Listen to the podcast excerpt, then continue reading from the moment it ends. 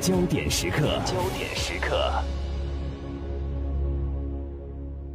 焦点时刻，我们把目光投向台湾地区。台湾地区，我们来看到郭台铭呢是发表了三点声明。这三点声明是一个什么样的内容呢？我们首先通过一段录音来简单的做一个了解。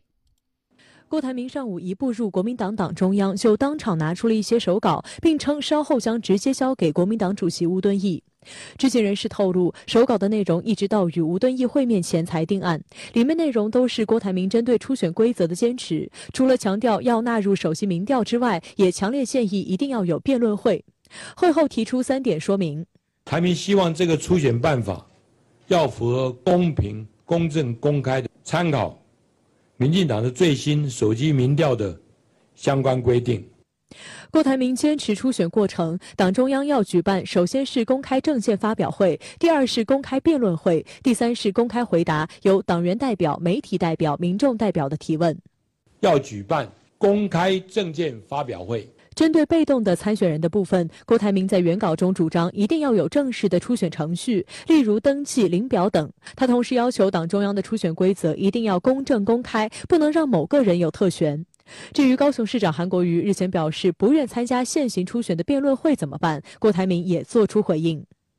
我不能去参与游戏规则的制定，这个必须要由啊中央去回答。”有媒体询问郭台铭，如果今天出现的是其他人，对方希望运用郭台铭拼经济的专业，邀请他当副手，一起团结国民党迈向胜选，他是否愿意接受？郭台铭直言自己不是个副手的适合人选，因为他习惯做决策，不是参谋。我不是参谋式的人选，我是一个决策性的人选，我不是一个适副手的适合的人选啊，因为我习惯做决策，过去做几十年做做做主帅。我是做决策的。针对郭台铭的建议，国民党迅速作出回应。党务人士表示，根据民调咨询小组的评估，手机民调弊大于利，目前的电话抽样也能达到同样效果。至于郭台铭建议的辩论会，党务人士回应称，不会办政见发表会，也不会办理辩论会，但会在北中南各办一场政策愿景电视发表会。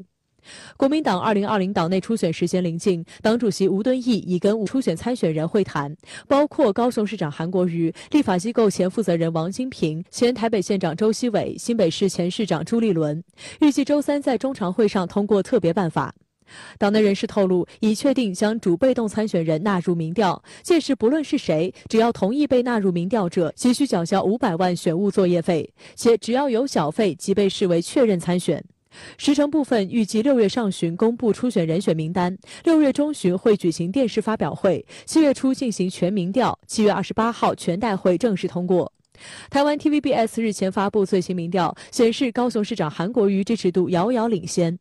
调查结果显示，韩国瑜的支持度为百分之三十九，大幅领先蔡英文百分之二十五，柯文哲百分之二十六。若赖清德出马，韩国瑜的支持度则为百分之三十九，领先柯文哲百分之二十七和赖清德百分之二十四。倘若柯文哲不参战，韩国瑜则拿下百分之五十的过半支持度，领先蔡英文的百分之三十八。如对上赖清德，韩国瑜则以百分之四十八大胜赖清德的百分之四十。中时电子报称，这一民调结果反而令不少韩粉感到悲观与恐怖，因为以眼下韩国瑜遥遥领先的局势，更可能促成柯文哲与绿营合作。一旦如此，如果稍掉以轻心，就可能让柯文哲捡到便宜。有韩粉因此呼吁要多多拉票，让韩国瑜的民调能够超过百分之五十，才能安心让韩国瑜在竞选台湾地区领导人的过程中一路畅通。而高雄市长韩国瑜在接受媒体采访时，也回应参选二零二零的话题。他首度松口，称愿接受国民党征召参选。他还表示，如果自己当选台湾地区领导人，将会在高雄上班，同时请行政部门负责人留在台北上班，以达到所谓的南北平衡。韩称：“我还是在这里，一样吃卤肉饭，一样在街上。”韩国瑜表示，自己刚当选高雄市长就参选二零二零，确实很难对市民交代。他进一步指出，假设自己当选，不是高雄市长在高雄，而是台湾地区领导人在高雄。况且，台湾地区领导人原本在南部也有办公室，在哪办公都是看当事者的意愿。另外，他认为台湾未来的经济生命力都在南台湾，相较于北台湾早已饱和。南部土地大，港湾空港，只要将各行各业调动起来，再将捷运、大机场等建设做好，南台湾经济会一飞冲天。不过，在目前国民党的参选人中，郭台铭的商界领袖身份让他提出的经济政策备受关注。郭台铭周日接受媒体采访时表示：“多拼经济，少拼口水，政治要替经济服务，经济议题列为第一优先。”他还拿台湾地区领导人蔡英文做比较，强调他只能算是半个经纪人。蔡英文哦，政治要替选举服务，政治要替小英的选举当选服务，通过的一些法令都是不公不义的。他的他的公益是什么？是他小英能够在二零二零顺利当选，是他唯一的目的。所以蔡英文讲他是半个经纪人，你们要选择一个半个经纪人，还是要选择一个经纪人？郭台铭表示，台湾要以拼岛外型经济为主，不改变结构就没有成长的经济。他还强调年轻人的重要性，认为如果台湾年轻人还是只拿那样的薪水，台湾经济是没有希望的。那么多口水战是没有用的。在接受媒体采访时，郭台铭也不忘向民进党参选人赖清德喊话，还把他形容为麻烦制造者。赖清德就不够麻烦制造者，他自己的问题还不够多吗？他自己赶快啊站起来，赢得他党内的初选，他才能他才有他才有资格来跟我谈，就没有。他不要来蹭温度。在确认参选后，郭台铭如何处理目前红海集团的董事长的身份，也成为关注焦点。日前在回答提问时，郭台铭再度确认自己不会担任红海董事长，即使国民党内初选没过，也不会回去。上周五，红海新任董事名单出炉，包括郭台铭在内，一共有六个人选。不过，岛内媒体研判，红海准备最终提名芯片业务主管，同时也是红海日本夏普董事的刘扬伟接替郭台铭出任董事长。董事名单预估将于六月二十一号股东大会上决议通过，之后再由董事会推选新董座。好，那么有关郭台铭的三点声明，我们来听一下直播港澳台的分析师刘和平先生的观察。他也特别谈到，这三点声明的都是针对韩国瑜的。其实我一直坚持认为，不管国民党最终办不办初选，搞不搞所谓的政见辩论会，只要有多位候选人参与这个博弈的游戏，那就一定会有竞争，候选人就会想方设法，通过各种方式来证明对方不行，只有我才行。那么具体到郭台铭的这三点声明，我认为啊，他虽然没有像韩国瑜的五点声明那样，使用一些带有攻击性的情绪性的语言，但是他出手的力度并不弱于韩国瑜的五点声明。我相信稍微有点敏感的人都能够从中闻出背后暗藏的火药味。尤其值得注意的是，郭台铭的这三点声明，矛头指向的恰恰就是上周国民党中常会。通过的三点共识，国民党中常会的共识决定取消参选人主动领表报名登记参选的程序，而郭台铭则希望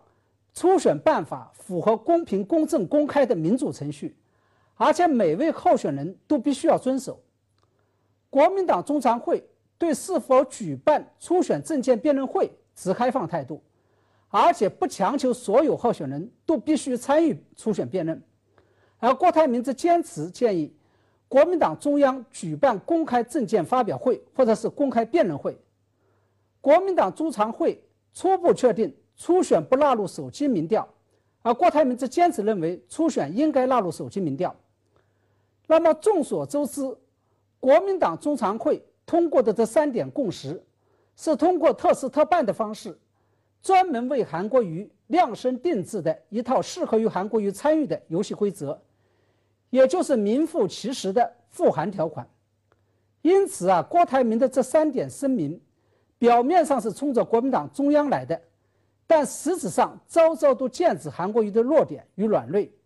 是在针对韩国瑜的短来弘扬自己的长。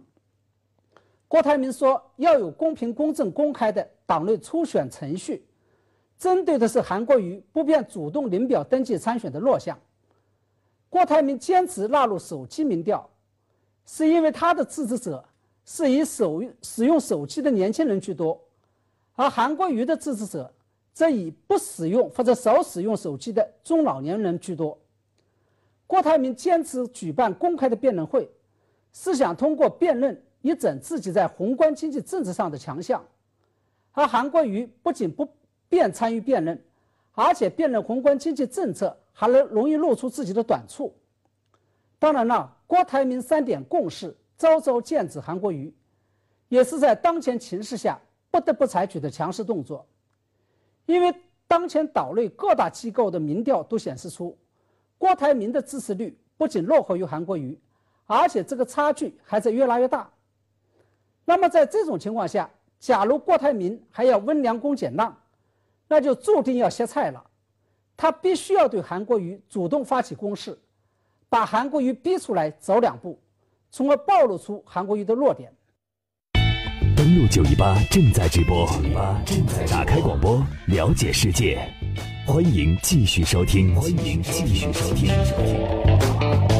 好，接下来我们来关注民进党这边。为了拼选举连任，蔡英文是加紧到地方拉票。蔡英文到新北市参拜时声称，所谓二零二零年的不二选择就是蔡英文。对此呢，有台舆论讽刺称，全台湾最滚混的就是蔡英文。在花莲宣传所谓的观光政绩时，蔡英文不忘向民众喊话，请乡亲们再给我多一点时间，替台湾做更多的事。岛内网友则讽刺称，再多一天，台湾就完蛋。对此呢，有台媒评论说，民进党初选眼下进入到激烈的党内互撕大赛的阶段，而力拼连任的蔡英文似乎使出了浑身解数，依旧无法挽救低迷的民调。根据岛内的最新民调结果显示，前台湾行政机构负责人赖清德目前仍以百分之三十二的支持度胜过蔡英文的百分之二十三点六，而蔡赖的支持率依旧双双低迷，大局仍无改观。并且，受访民众对于蔡赖两人都不支持的比例则高于其他的选项。所以，对于蔡英文来说，一边说自己是不二的选择，一边又希望民众多给自己一点时间。怎么来看到蔡英文的近期的喊话，分但没有引起岛内民众的共识和支持，反而引发了强烈的舆论反弹？如何来看待这样的现象呢？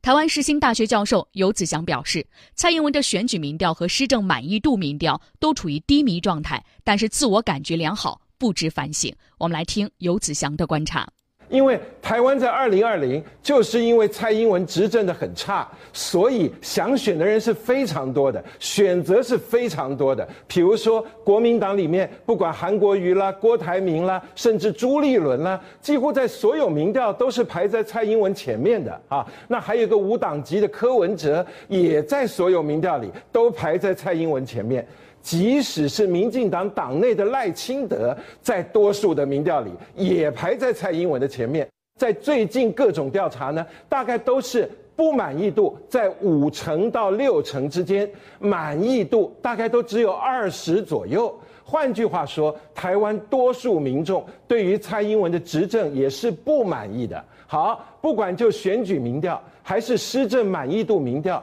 你都是这么差，然后你居然出来说我是不二选择，这未免太自我感觉良好了吧？你如果自己自我感觉这么良好，那就表示什么呢？你根本不知道你错在哪里，那就很难改了呀。我想啊，大家从最近蔡英文的发言里，大概那个结论已经很确定了，就是民进党执政是无能的。搞选举花样是很多的，而蔡英文的自我感觉良好、不知反省，大概也是所有民众已经确定的了。好，我们也特别看到呢，现在在蔡英文的眼中，自己所取得的这些所谓的政绩，他又作何解释呢？北京中央人民广播电台主任编辑张斌，无论是经济还是政治，蔡英文的所有政策都没有能够让台湾民众信任，自食其言，自我打脸。蔡英文之后执执政之后，一系列的政策，不管是对内部的相应的经济政策、产业政策、劳工政策，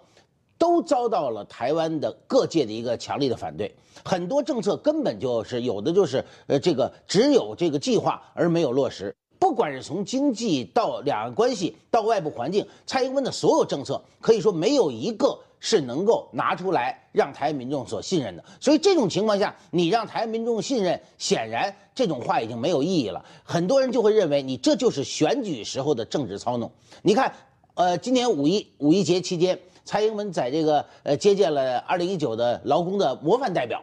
那么就在他接见的时候，我们看到他的办公室门外上万的劳工，嗯进行了相应的抗议。因为面对现在蔡英文的一系列的劳基法的相应的改变，包括一些劳工政策等等，工时增长、薪资减少的情况，台湾的劳工不满意，那就显然就直接打脸啊！五一当天你自己还在表功的时候，外面游行示威的工会团体组织的民众已经像声浪一样，甚至还向他的办公室发射这个水火箭等等。所以这样的一个情况下，我们就看到蔡英文整体的呃施政的政策，包括一系列重大问题的决策，都出现了重大的偏差，或者说完全按照他个人的思路在往前推进。这一点不仅台湾民众看出来了，大陆民众其实也看得很清楚。拿两岸关系来讲，蔡英文在选举的时候，在执政的刚刚执政的时候，都要说维持现状、不挑衅等等。但是实际情况呢，我们看到两岸关系经过这几年情势急转直下，甚至到了危机的边缘。那这些直接就带来了台湾民众生活的不稳定和心中的不安全感。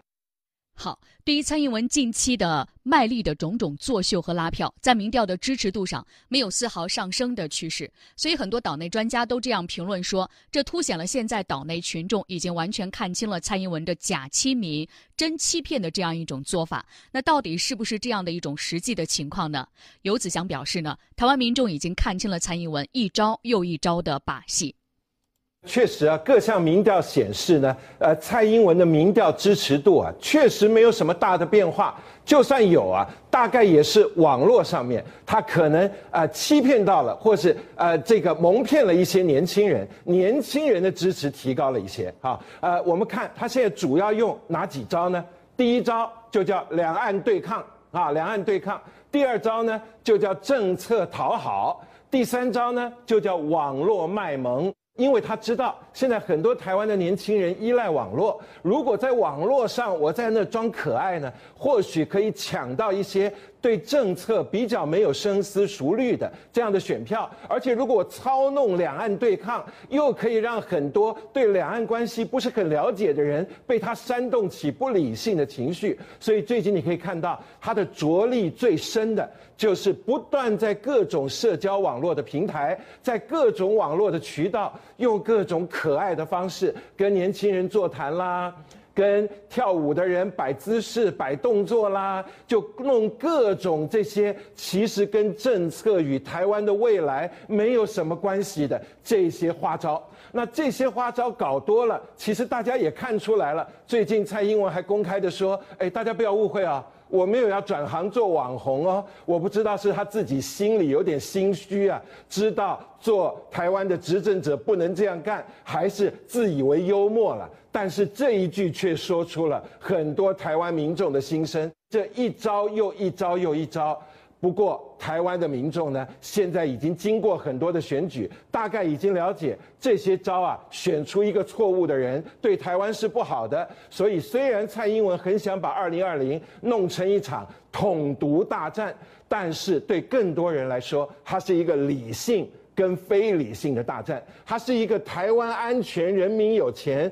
或者是台湾不安全、人民没钱赚的这样的选择。如果是这个选择底下，我相信蔡英文在二零二零想要赢得台湾多数民众的支持是不可能的，除非他回到正轨，为台湾民众真正的造福，提出好的政策，只靠这些选举花招，最终会被选民唾弃的。